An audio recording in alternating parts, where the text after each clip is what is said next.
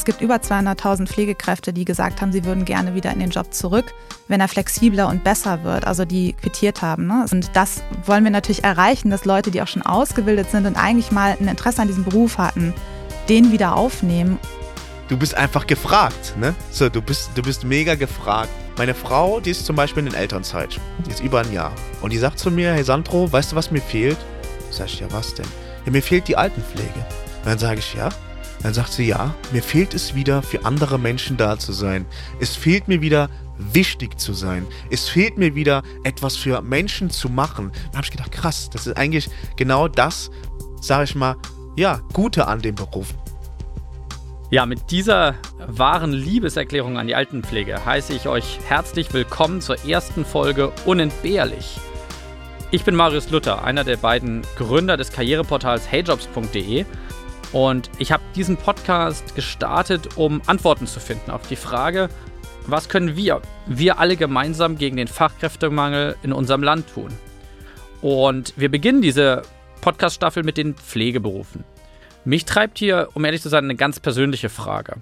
Meine Eltern sind heute noch fit, aber in zehn Jahren, wer weiß das schon? Und bekomme ich dann noch einen Pfleger oder eine Pflegerin? Warum mache ich mir da so Sorgen? Im Mai 2022 kommen auf zehn offene Stellen im Pflegebereich eine Pflegekraft, die nach einem neuen Job sucht. Und bis 2030 sollen in Deutschland bis zu einer halbe Million Pflegekräfte fehlen. Wir müssen die Pflege also zu einem total attraktiven Beruf machen. Aber der Status quo?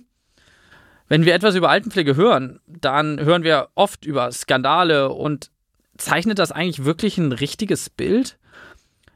Dazu möchte ich heute sprechen mit einem meiner Gäste, der Altenpfleger Sandro P. Seit Jahren eine der leidenschaftlichsten Stimme aus der Pflege. Ich habe ihn gefragt, was geht eigentlich in dir vor, wenn du Fernsehen schaust und so eine Doku siehst wo über die Missstände in der Pflege berichtet wird.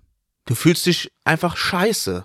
Du fühlst dich scheiße, weil du einfach denkst, du gehörst mit dazu, du bist auch eine Pflegekraft. Aber es ist nicht überall so und ich arbeite nicht so, ne? So, aber jeder kriegt das mit. So, und wie du gerade gesagt hast, als Laie sitzt du da und denkst, ach du Kacke, ne? Meinst du, der Nachbar, die Pflegekraft von nebenan pflegt auch so? Müssen wir mal gucken gehen, was die Mama und der Papa so macht. So, und dann sag du mir jetzt mal, wie soll ich motiviert zur Arbeit gehen? Ne? Wie soll ein junger Mensch, der das gerade gesehen hat, noch sagen so, hey Mama, ich werde Pflegekraft. Ey Papa, ich will in die Krankenpflege, ich will in die Altenpflege.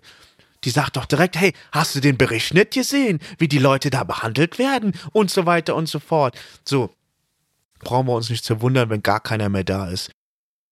Soweit die Stimme von Sandro P. Aber ich habe auch einen zweiten Gast heute hier und sie ist relativ neu in der Pflege. Katrin Alberding, laut Handelsblatt eine der 50 besten Gründerinnen Deutschlands. Sie hat Canby mitgegründet, einen mobilen Pflegedienst, der bundesweit arbeitet und inzwischen schon über 350 MitarbeiterInnen hat.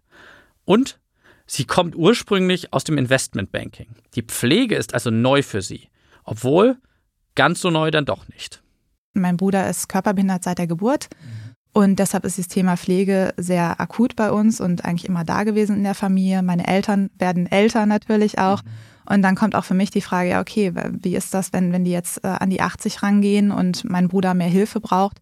Gleichzeitig habe ich mich auch viel auseinandergesetzt dann mit äh, äh Organizational Culture. Also wie sieht das aus? Wie können Leute produktiv und glücklich bei der mhm. Arbeit sein? Und irgendwie passte da so diese Idee mit der Pflege wie die Faust aufs Auge. Ich habe mir das einen Tag angeguckt und bin da reingetaucht, wie die Arbeitsbedingungen sind und habe gesagt, ey, da gibt es irgendwie tausend Hebel, die man ziehen kann und mhm. Das ganze Ding muss umgedacht werden und vielleicht ist es genau richtig und gut, dass wir nicht aus der Pflege kommen, also beide mhm. nicht, äh, und, und mal so ein bisschen naiv frischen Winter reinbringen. Ähm, mhm. und ja, das hat eigentlich auch ganz gut getan, weil wir haben die Expertise der Pflegekräfte vor Ort ähm, die uns die Pflegeseite beigebracht haben, mehr oder weniger. Und wir haben jetzt die Business-Seite, also die Management-Seite, BWL-Seite, die wir mitbringen von uns aus und haben das jetzt vereint in Canby. Mit dem Hey-Index von 0,1, also ein Talent, was sucht auf zehn offene Stellen, hat sich natürlich auch die Macht im Arbeitsmarkt komplett gedreht. Jetzt müssen Unternehmen um Talente buhlen. Und vielfach sehe ich aber noch das Gegenteil. Dass Arbeitgeber irgendwie Mindestlohn bieten, nichts an der Wertschätzung für Talente ändern und sich dann wundern, dass einfach niemand mehr anklopft.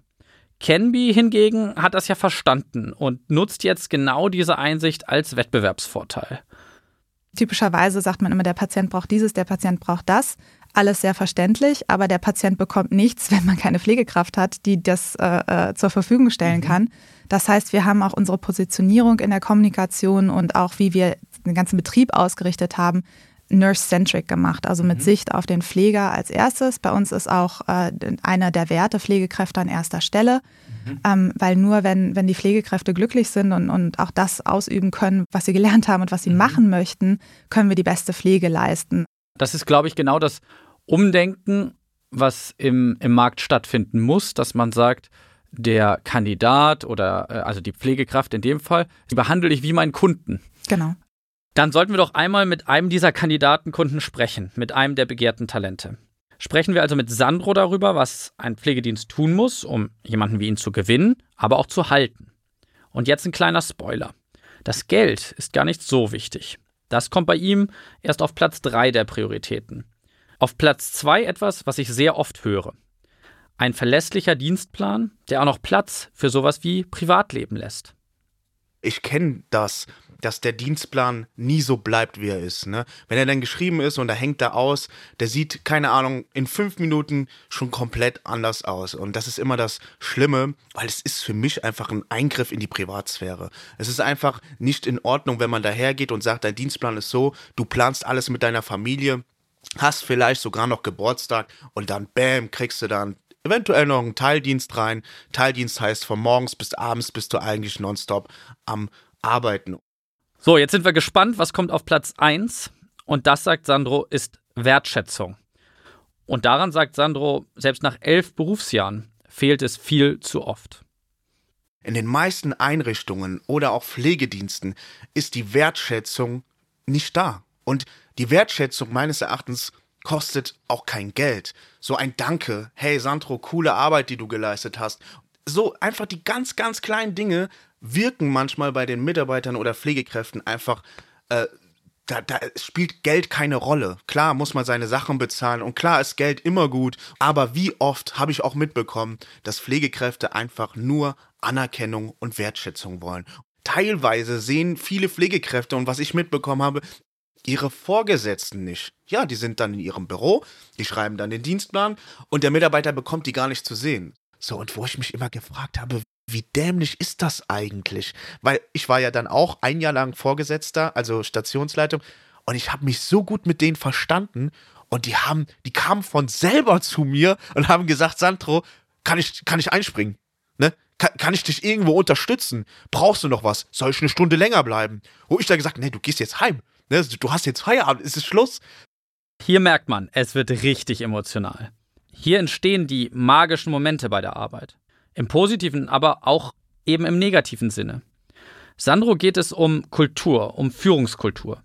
Hier eine wirklich bessere Arbeitsumgebung zu schaffen, ist echt harte Arbeit. Es braucht Kulturwandel. Aber wenn der klappt, dann kann es der entscheidende Vorteil im Gewinnen und Halten von unentbehrlichen Talenten sein.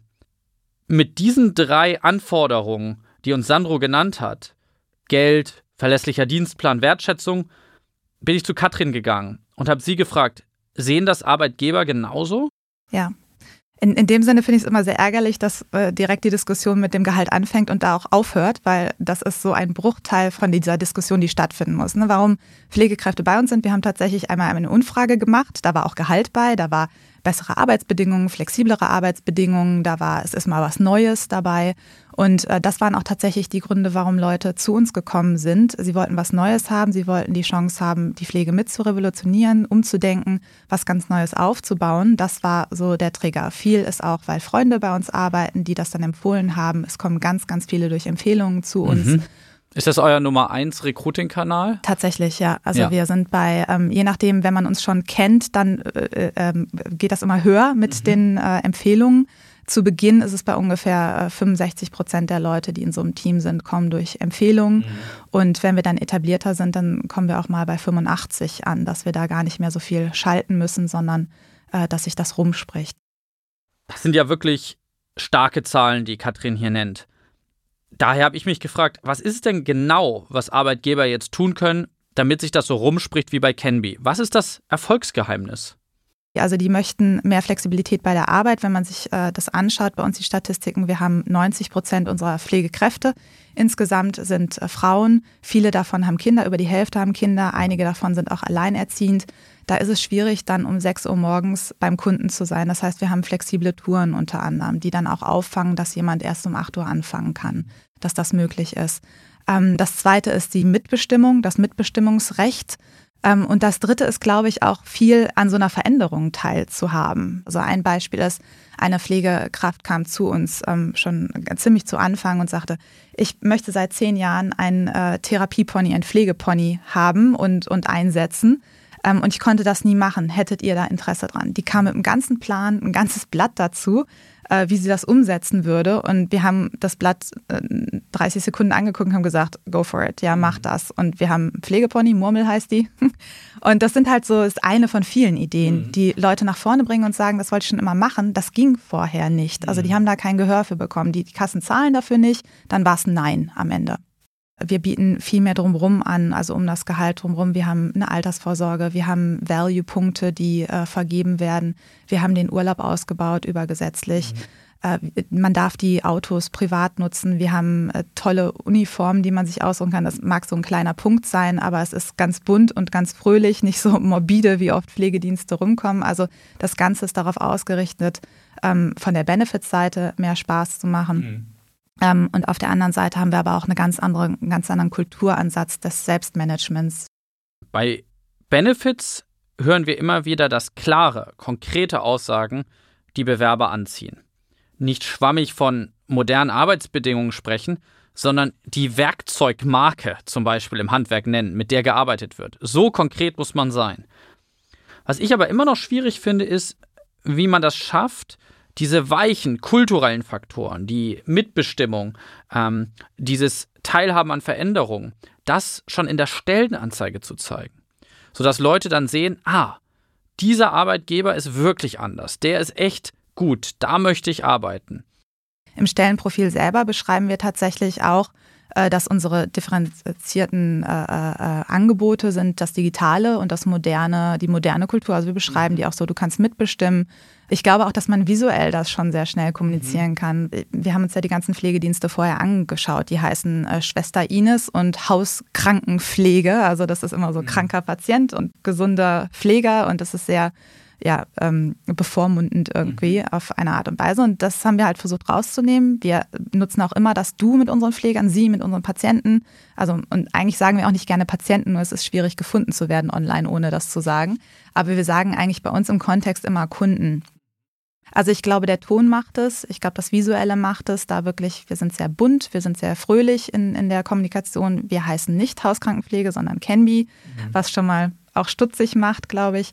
Und ähm, dann ist natürlich der, der letzte Teil vielleicht auch der Inhalt, der dann hoffentlich auch gelesen wird, aber wo wir auch mhm. beschreiben, wie wir anders sind.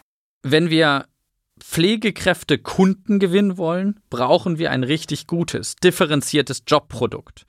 Und genau das hat Katrin bei Canby ja geschaffen. Aber jetzt muss das Produkt ja auch noch von der Zielgruppe gesehen werden.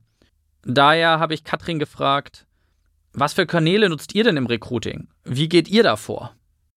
Bei mhm. den ähm, Pflegern ist es wirklich online. Mhm. Facebook läuft sehr gut, mhm. gerade auch weil es äh, Pflegegruppen dort gibt innerhalb von Facebook und das noch sehr aktiv genutzt wird, um sich auch rund um die Pflege und auch lokal auszutauschen.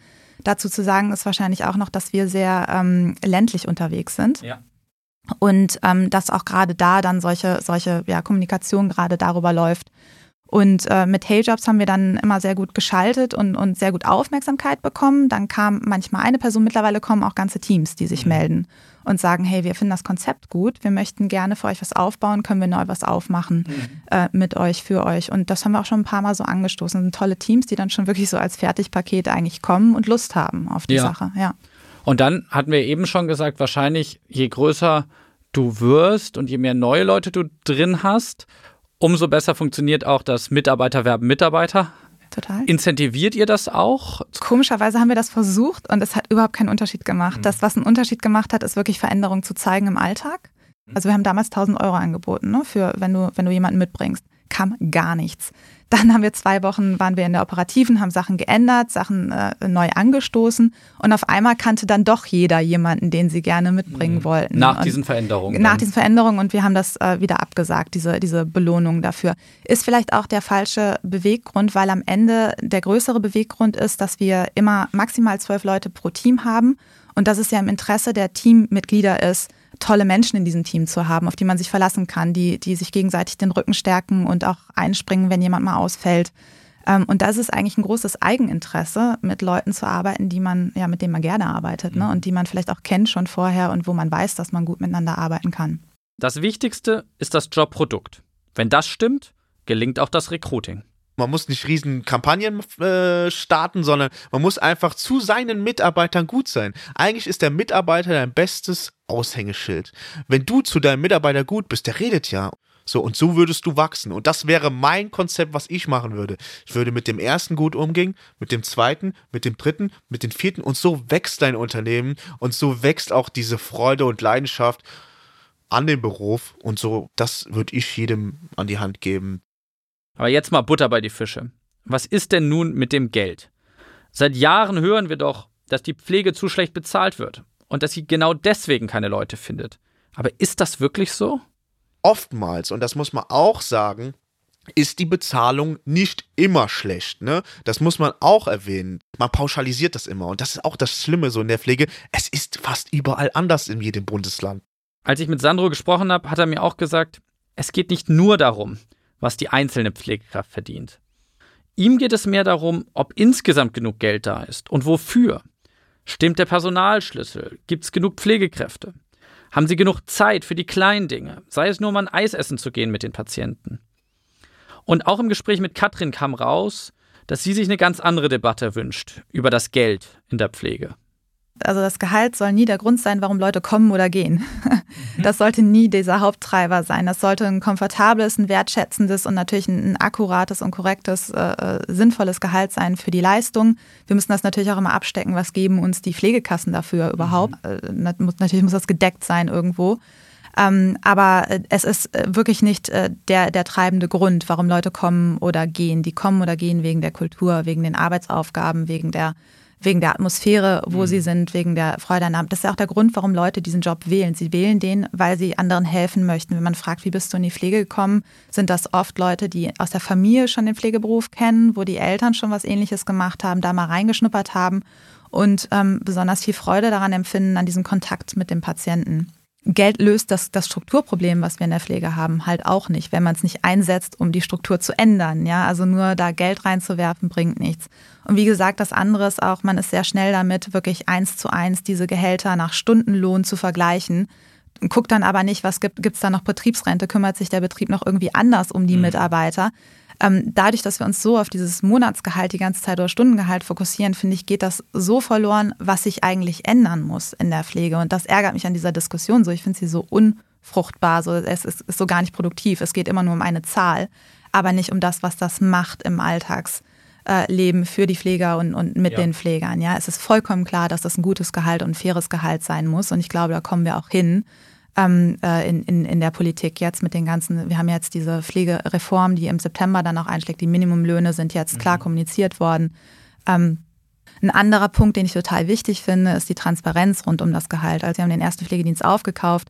Da haben wir erstmal ähm, bei manchen Leuten die Gehälter zwischen 5 und 20 Prozent war die höchste Erhöhung, die wir gemacht haben. Musstet ihr sie auch verringern irgendwo? Nee, nee. Na, das darf es auch gar Darf's nicht. Nee. nee. Aber nee, wir haben nicht verringert und, und äh, weil, äh, wie kommt das? Weil die haben alle andere Gehälter bekommen, auch wenn die die gleiche Ausbildung hatten und gleiche Erfahrung hatten. Das war einfach nur, wer hatte besser verhandelt, ja, oder wer war zu einem Zeitpunkt in den Betrieb eingestiegen, wo vielleicht ein besonders hoher Mangel und Druck war, sodass man denen alles angeboten hat.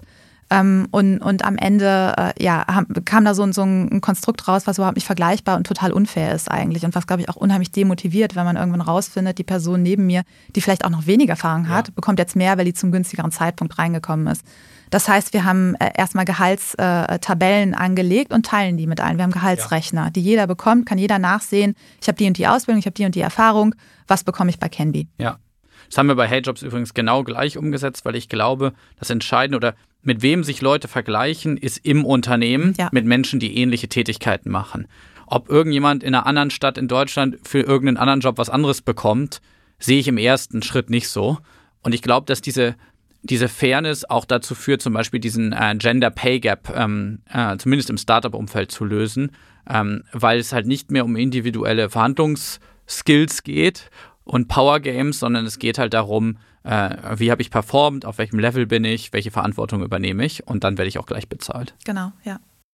Jetzt haben wir ja schon echt viel gehört, wie wir die knappen Talente, die es in Deutschland noch gibt, als Arbeitgeber gewinnen können und auch begeistern können. Das alles beantwortet aber noch nicht die Frage, wenn in 2030 wirklich eine halbe Million Pflegekräfte fehlen, wo kommt denn der Nachwuchs her? Politiker schauen da gerne ins Ausland, machen Fototermine in Mexiko und den Philippinen und eröffnen da Schulen, die Pflegekräfte ausbilden sollen. Aber reicht das wirklich? Und klappt das eigentlich in der Praxis? Genau, das Ausland. Also es gibt dieses Triple Win-Programm zum Beispiel von der Bundesregierung, ähm, was dafür ausgesetzt ist, dass wirklich ähm, ausländische Kräfte reinkommen, ausgebildet werden, dass relativ schnell geht, dass diese Umschreibung passieren kann von der Ausbildung, die sie vor Ort gehabt haben und dann die Sprachausbildung äh, bekommen und dann halt rübergezogen werden. Es gibt auch ganz viele Agenturen, die sowas anbieten zu begleiten. Die fokussieren sich meistens auf ähm, gewisse Länder. Äh, es ist extrem kostenspielig, es ist extrem langwierig und es eignet sich nicht besonders gut für die ambulante Pflege. Warum ist das so? Also einmal das Langwierige ist die Sprache. Die brauchen wirklich lange, bis sie auf ein Level kommen. Das ist mhm. wichtig, wenn man mit Patienten spricht, die teilweise dement sind. Und da muss man verstehen, was die Person sagt und auch verstanden werden. Das andere ist die Umschreibung der Qualifikationen. Das dauert sehr lange, einfach ein riesen ähm, bürokratischer Akt. Das äh, nächste ist das Visum natürlich. Äh, das nächste ist kulturelle Anpassung, ja, dass jemand reinkommt und sich auch wohlfühlt. Wir sind sehr auf dem Land. Das ist nicht so leicht. Ähm, meist sollte man dann mehrere Leute miteinander äh, da auch platzieren, dass sie wirklich Anschluss finden und, und nicht ganz so lost sind dann. Ähm, das nächste bei uns ist auch noch der Führerschein. Wir brauchen einen Führerschein für die ambulante Pflege, sodass Leute unabhängig rausfahren können. Die fahren ja mal alleine zum Patienten. Das sind einfach unglaublich viele Hürden. Was geklappt hat in der Vergangenheit war, dass äh, Leute in der stationären Pflege untergebracht werden oder in, der, in, Krankenhäusern untergebracht werden aus dem Ausland. Das klappt ein bisschen besser, weil dort natürlich auch immer wieder Ansprechpartner sind und man ist nicht so im Alleingang unterwegs. Ähm, wir möchten das sehr, sehr gerne machen und ausweiten, vor allem jetzt mit Blick auch auf die Ukraine. Und jetzt stehen wir natürlich davor, wie bringen wir denen die Sprache bei, wie kriegen wir die Umschreibung hin und all das. Das ist noch ein Riesenmonstrum und sehr, sehr kostspielig, wie gesagt. Also zusammengefasst, der Wille ist da, aber in der Praxis gar nicht so einfach. Daher habe ich Katrin gefragt, gibt es nicht noch irgendwelche anderen Talentpools, die man aufmachen könnte? Es gibt über 200.000 Pflegekräfte, die gesagt haben, sie würden gerne wieder in den Job zurück, wenn er flexibler und besser wird, also die quittiert haben. Ne? Und das wollen wir natürlich erreichen, dass Leute, die auch schon ausgebildet sind und eigentlich mal ein Interesse an diesem Beruf hatten, den wieder aufnehmen und wieder zurückkommen können. Gerade auch Mütter wieder zurückkommen können und diese Flexibilität finden, sodass sie da wieder arbeiten können. Wir sprechen immer viel über Diversity ähm, und, und oft auch über Männer und Frauen in, in der Berufswelt. Ich glaube, bei euch dominieren Frauen. Ja. Wie viel Prozent Frauen? 90 Prozent in der Pflege und äh, gesamtheitlich in ganz Campy 80 Prozent Frauen, in, nur auf der Pflegeseite tatsächlich 90. Und wenn wir darüber nachdenken, wir hatten ja vorhin über Talentpools gesprochen, dann wären ja eigentlich Männer auch noch ein guter Talentpool. Total. Ja. Wenn man die begeistern könnte für dieses Berufsbild. Absolut. Gibt es da Strategien, die ihr habt, um zu sagen, so könnten wir die anlocken? Ja, also ein, ein, eine gute Strategie ist tatsächlich wieder die Empfehlung. Also mhm. wir haben oft Männer, die kommen durch Empfehlung von Männern, die schon bei uns sind. Ähm, das ist eine große Sache. Ich glaube, äh, es bedarf auch noch wirklich viel, viel Aufklärung so. Also weil der soziale Druck ist halt so wahnsinnig hoch, dass den Männern gesagt wird, hey, das ist doch kein Job für euch. Ja, und äh, wir machen Onboarding jetzt mittlerweile ein sehr aufwendiges von zwei Wochen. Da sprechen wir auch über diese Themen und äh, sagen auch, Leute, wenn ihr irgendwie Feedback bekommt jetzt von Patienten, dass ihr da nicht erwünscht seid, aus welchem Grund auch immer, dann äh, bitte das melden und, und wie geht das bei uns, dass wir darüber reden, dass wir mit den Patienten reden und auch so ein bisschen Aufklärarbeit da machen. Also mhm. das zwingen wir natürlich nicht auf, aber für so mhm. Sachen, wo es wirklich jetzt nicht um Intimpflege geht oder so, dass wir dann äh, die Männer auch vorstellen und wirklich dann mitbringen durch eine bekannte Pflegekraft, die da mhm. schon ist. Das funktioniert auch immer sehr gut. Wir haben auch tatsächlich Männertouren dass Männer Männer pflegen auch und, und, dass sie in Touren eingeteilt werden, wo wir natürlich mit den ähm, Patienten auch abgesprochen haben, dass da ein männlicher Pfleger kommt. Aber das ist äh, ja, also viel ist, glaube ich, Aufklärarbeit dort. Mhm. Und ähm, es ist, ist aber auf jeden Fall sehr, sehr wertvoll und da geht uns ganz, ganz viel flöten, dadurch, dass wir in diesen großen Pool eigentlich gar nicht voll reingreifen können. Wir haben also gelernt, es gibt Talentpools. Aber was wir unbedingt machen müssen, ist diesen Beruf attraktiv machen. Und einer der Aspekte dort ist, dass man in fast keinem Beruf so viel lernen kann. Das hat uns Sandro erklärt. Und auch Katrin findet, das muss man im Recruiting hervorheben. Ja, da gibt es auch sehr, sehr viel, was man machen kann. Und das wird leider sehr vernachlässigt. Ähm, vor allem auch im unausgebildeten Bereich. Also wir haben äh, verschiedene Positionen, die man bei uns einnehmen kann, also Rollen, die man einnehmen kann. Das fängt an mit äh, unausgebildeten Kräften, die als Alltagshelfer anfangen, die äh, Betreuung machen oder Hauswirtschaft. Äh, dann haben wir Pflegehelfer, dann gibt es die Assistenz und dann gibt es halt die Pflegefachkraft, die diese drei Jahre Ausbildung haben. Und darüber äh, hinaus gibt es dann auch noch Weiterbildung in bestimmten Bereichen. Also als Pflegefachkraft kann ich Weiterbildung in Palliativ machen, in Diabetes, in Schmerztherapie, in Wundbehandlung, solche Sachen. Also wirklich noch äh, tiefer reingehen, auch in Praxisanleitung. Das sind dann die Leute, die die Azubis neu anleiten und äh, begleiten in ihren Touren. Das Team braucht eigentlich eine Pflegedienstleitung, die sich dann auch mit der Planung etc. Mhm. auskennt. Das sind 460 Stunden extra Ausbildung noch auf die Pflegefachkraft obendrauf. Und bei uns gibt es dann noch die Coaches. Also wir haben ja Coaches, die die Teams betreuen, mhm. die immer eigentlich regional aktiv sind, mehrere Teams betreuen im Bereich Selbstmanagement, was ja unser Steckenpferd ist in, in der Teamorganisation. Ähm, also das sind erstmal so breit gefächert alle Positionen, die man einnehmen kann bei uns und ähm, auch für die wir ausbilden, bis auf die Pflegefachkraft. Das machen wir in Kollaboration mit Schulen, weil das ist ein, ein ja, ein examinierter Kurs. Ja Obendrauf, um diese Ausbildung jetzt voranzutreiben, haben wir auch einen E-Campus gebaut ähm, und haben Schulen vor Ort. Also da gibt es ganz viele Varianten, wo man hin kann. Wir haben jetzt auch einen Besuchshundekurs, äh, den ersten durch, sodass Leute Besuchshunde mitnehmen können zu Patienten, die vielleicht mal Tiere hatten und mhm. äh, die jetzt nicht mehr haben können. Das ist alles unheimlich bereichernd, weil man da viel mehr mitbringen kann und sich auch selber weiterentwickelt. Wenn ich Sandro und Katrin so zuhöre, dann kommt mir das manchmal vor wie Geschichten aus zwei unterschiedlichen Welten. Und dann frage ich mich, warum läuft es eigentlich in einem Pflegedienst so gut und im anderen so schlecht? Die arbeiten noch im selben System, die bekommen doch das gleiche Geld. Also wo ist der Unterschied? Ja, ich glaube, viel hat damit zu tun äh, mit Größe und das andere natürlich mit Digitalisierung. Neben der Kultur, die wir anders versuchen aufzubauen durch die selbstbestimmten Teams und diese kleineren Teams, ähm, äh, investieren wir wahnsinnig viel in die Digitalisierung und in eigene Apps.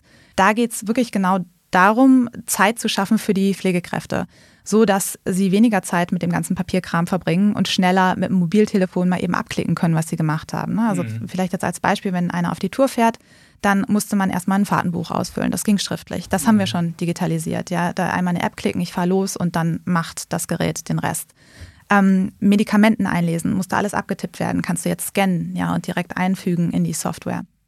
Dann kommst du zum Patienten, machst äh, äh die Pflege und dann setzt du dich nochmal in den Nebenraum oder in den Raum und, und schreibst auf, äh, das war damals gelbes Papier mit einem Bleistift, auf, was du gemacht hast mit dem Patienten. Das wird dann abgetippt, hinterher in das System eingepflegt, dann wird die Rechnung an die Kasse dazu mhm. geschrieben. Ne? Also Alles handschriftlich. Total irre, ja. Da war dann auch mal irgendwie so eine Akte verschwunden, ne? Oder so ein, so ein Papier weg, ja, oder, mhm. oder wer hat jetzt das Papier oder man konnte die Schrift nicht lesen, ja. Und ähm, das fand ich viel, viel kritischer, als äh, was in einem System zu haben, was voll abgesichert ist und, und greifbar ist, wenn man es dann auch braucht. Die Übergabe funktioniert viel besser zwischen den Pflegekräften. Wenn die eine morgens da war und, und der nächste abends dann hingeht, guckt man einfach in das Profil online rein. Jeder hat ein Mobiltelefon mit ähm, und kann das schnell abklären. Ein anderer Zeitfresser ist, wenn jemand krank war oder ist, ähm, ausfällt, dann musste die Pflegedienstleitung traditionellerweise immer alle abtelefonieren. Mhm.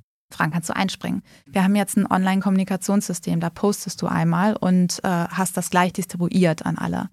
Dieses Kommunikationssystem tut auch der Kultur sehr gut, weil ähm, die Leute treffen sich im Büro mal zum Schlüssel abholen, Kaffee trinken und so und sonst sind die auf Tour, jeder einzeln auf Richtig, Tour. Ja. So dieser Teamgedanke ist viel, viel besser, wenn du auch dieses Online-Forum hast, wo sich Leute treffen, austauschen, kurz Informationen austauschen, sich auch vorstellen. Wenn jemand neu anfängt zu arbeiten, dann machen wir das nicht bei LinkedIn, sondern in unserem Intranet. Und das sind alles Dinge, die sich anhäufen in der Zeit, äh, wo, wo am Ende ganz viel Zeit, Zeit gespart werden kann und für den Job halt übrig bleibt. Das ist halt viel bequemer auch. Ne? Jetzt haben während der Corona-Pandemie äh, Menschen auf Balkonen geklatscht äh, für die Pflegekräfte und Ich glaube, wir alle haben danach realisiert, das ist eine schöne Geste, aber das ändert jetzt nichts. Was muss sich ändern, damit wir auch in zehn Jahren, äh, damit meine Eltern noch Pflege bekommen von Menschen und nicht von Robotern sozusagen? Ja, ja.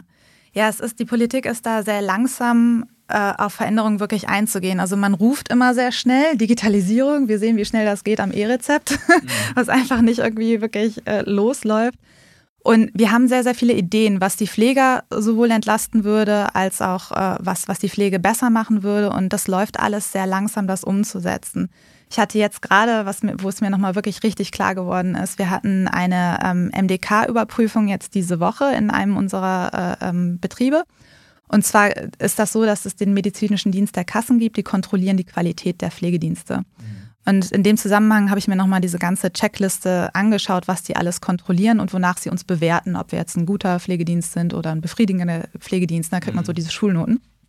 Ähm, aber die, die, Punkte, die gar nicht äh, kontrolliert werden oder bewertet werden, ist zum Beispiel Digitalisierung. Mhm. Wo ich denke, echt jetzt, ihr ruft nach Digitalisierung auf jeder Ecke, wir stecken da unheimlich viele Ressourcen rein. Dasselbe mit Firmenkultur. Ne? Was machen wir eigentlich für die Mitarbeiter? Was, mhm. was wird noch äh, oben drauf gehauen? Und die, die, die Preisdiskussionen äh, mit den Kassen müssen daran festgehalten werden und auch die Qualität muss daran gemessen werden, wie viel wir Innovation auch reinbringen. Und diese mhm. Innovation wird einfach nicht gewertschätzt oder vorangetrieben. Ein großes Beispiel davon ist zum Beispiel die Versorgung zu Hause durch den, durch den Hausarzt. Also da, da haben wir ja schon viel mit der Telemedizin versucht. Das Problem ist, der, der Hausarzt hat immer noch einen Bildschirm vor sich und kann nicht behandeln. Wir haben aber Pflegefachkräfte, die wirklich was tun könnten. Die könnten eine Wunde zeigen. Die könnten, also während der, der Arzt am, mhm. am Bildschirm ist, könnte man die Wunde zeigen. Man könnte äh, verarzten in der Zeit. Man könnte Blutdruck messen. Man könnte wirklich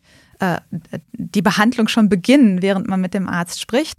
Und man hätte nicht die Notwendigkeit, den Patienten am Ende dann doch wieder in die Praxis zu mobilisieren, Absolut. zu bringen. Ja. Und gerade auch bei gebrechlichen Menschen, das ist ein Riesenaufwand. Man hat die, die Infektionsgefahr dann dort vor Ort. Ähm, ja, warum geht das nicht? Es gibt keinen Leistungskomplex dafür. Wir, wir könnten es technisch, wir könnten es mhm. von den Leuten her. Jeder hätte da Lust drauf. Die Patienten würden das gerne äh, in ja. Anspruch nehmen. Ja, der einzige Grund, warum es nicht geht, ist Regularien. Interessanterweise hat Sandro noch einen anderen Wunsch an die Politik nämlich bessere Kontrollen, mehr Kontrollen, damit die Pflegekräfte, die ihren Beruf ja eigentlich lieben, nicht an den Arbeitsbedingungen verzweifeln und dann das Berufsfeld verlassen. Darauf haben Herr Kröhe, den Gesundheitsminister von damals, auf dem Pflegetag vor laufender Kammer angesprochen, dass wir einfach stärkere Gesetze brauchen, dass wir stärkere Kontrollen brauchen. Ich habe selber schon mal bei einer Heimaufsicht angerufen, weil äh, Dinge passiert sind, die in einer Einrichtung nicht passieren sollten. Und es ist nichts passiert.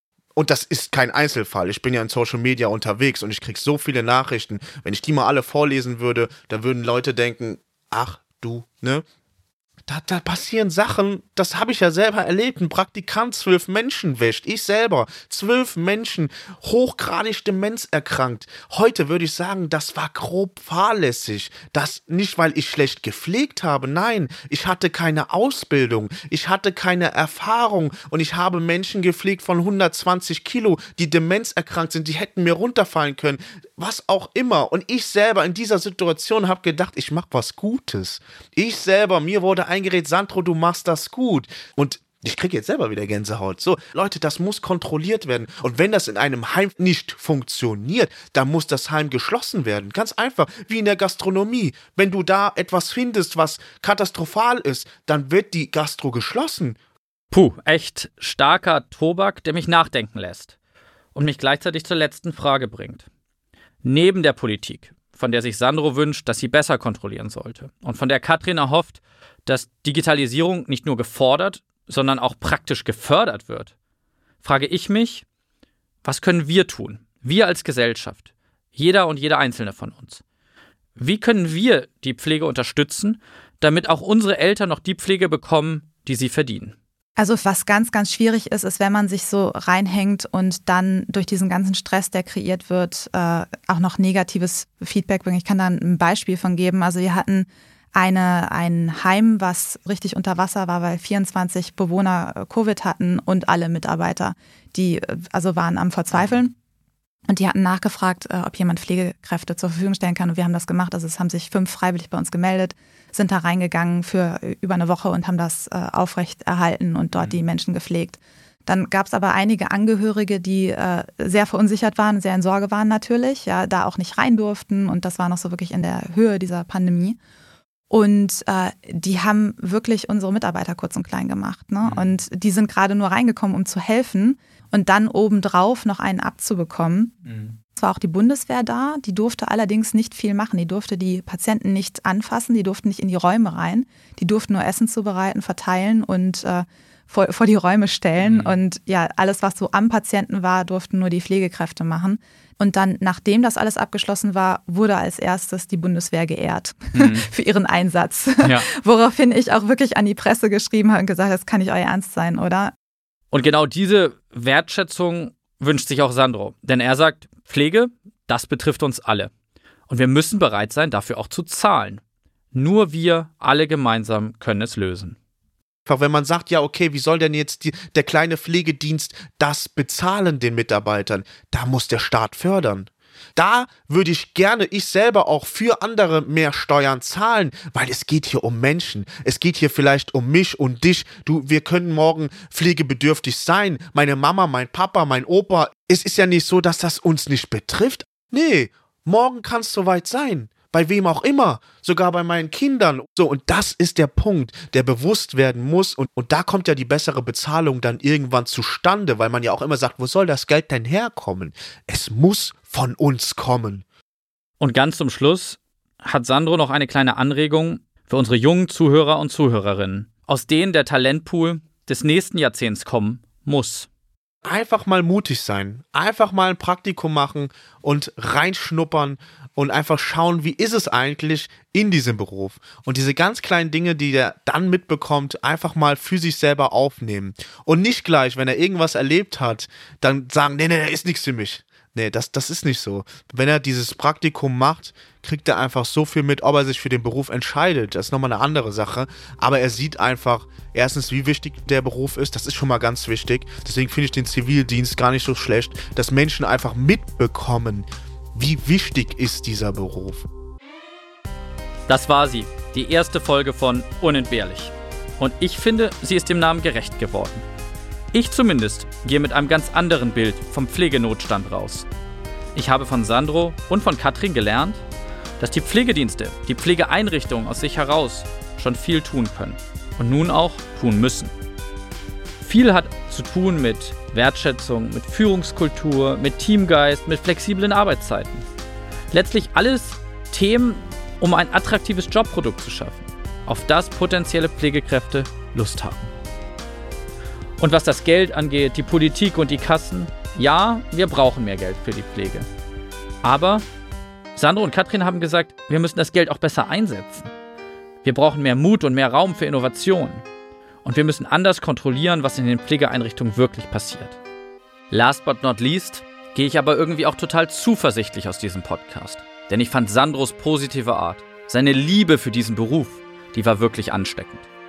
Und die Innovation von Kenby haben gezeigt, dass Technologie Arbeitsplätze nicht vernichtet, sondern eigentlich die Arbeitsbedingungen besser macht. Jeder Zettel, den eine Pflegekraft nicht per Hand ausfüllen muss, ermöglicht ihr doch mehr Zeit mit dem Patienten und somit mehr Zeit für das, wofür sie diesen Beruf mal gewählt hat. Was seht ihr als Lösung für den Fachkräftemangel in der Pflege? Lasst uns das gerne diskutieren. Ihr findet mich auf LinkedIn als Marius Luther und ich freue mich auf eure Kommentare. Ich persönlich bin jetzt schon gespannt auf die nächste Folge, wenn wir über das Handwerk sprechen werden. Und wie es für mich persönlich war, als ich im letzten Winter drei Wochen kalt duschen musste, weil wir niemanden gefunden haben, der unsere Heizung reparieren wollte. Wer dies hören möchte, abonniert den Unentbehrlich Podcast bei Apple, Spotify oder auf www.unentbehrlich.co. Bis dahin, euer Marius.